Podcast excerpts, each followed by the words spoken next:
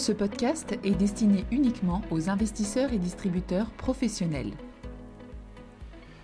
Bonjour à tous. Cette semaine, nous allons parler des enjeux économiques liés à la cybersécurité.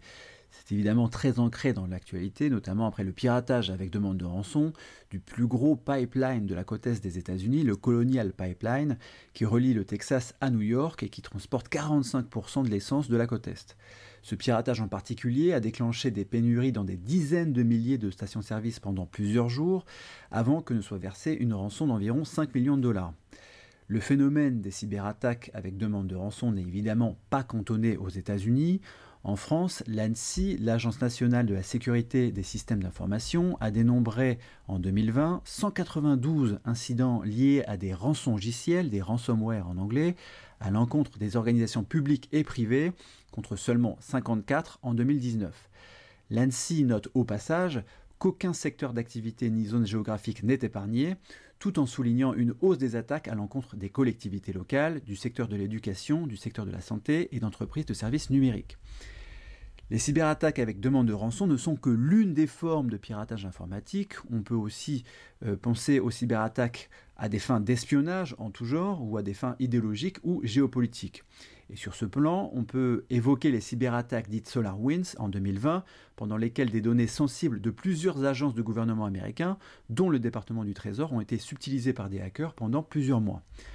En réalité, les cyberattaques sont amenées à perdurer, voire à être plus nombreuses dans les années à venir, notamment car la rentabilité de ces attaques est bien supérieure au coût de leur mise en œuvre, et le coût pour les entreprises et pour les gouvernements qui en sont victimes est de plus en plus élevé.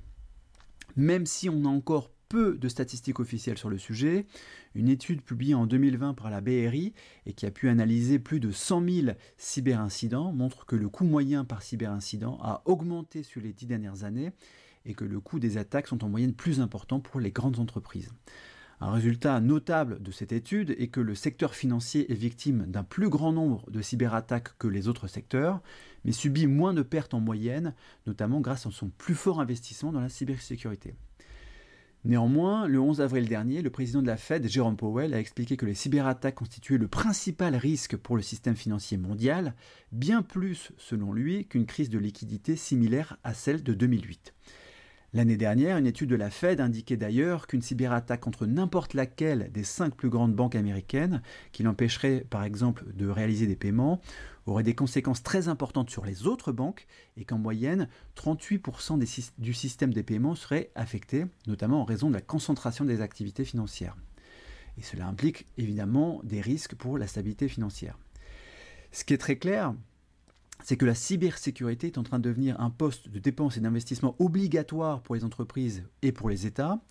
Les différentes estimations disponibles évaluent le marché global de la cybersécurité à environ 160 milliards de dollars en 2020 et que ce secteur devrait croître de 10 à 12% par an sur les années à venir. Au niveau public, la Maison-Blanche vient d'ailleurs d'annoncer que 20 des 2250 milliards du plan d'infrastructure American Jobs Act seraient alloués à la sécurité informatique des infrastructures énergétiques et la Maison-Blanche avait déjà annoncé il y a quelques semaines que le budget 2022 présenté par Joe Biden comprendrait une hausse du budget liée à la cybersécurité. En Europe, les États membres de l'Union sont encouragés à intégrer des investissements relatifs à la cybersécurité dans leur plan de relance, et une partie du nouveau programme Digital Europe de 7,5 milliards d'euros de l'Union européenne sera consacrée à la cybersécurité. Bref, la cybersécurité est en train de devenir un enjeu économique de premier plan. Merci et à la semaine prochaine. Communication promotionnelle non contractuelle. Les commentaires et analyses reflètent l'opinion de CPRAM sur les marchés et leur évolution en fonction des informations connues à ce jour.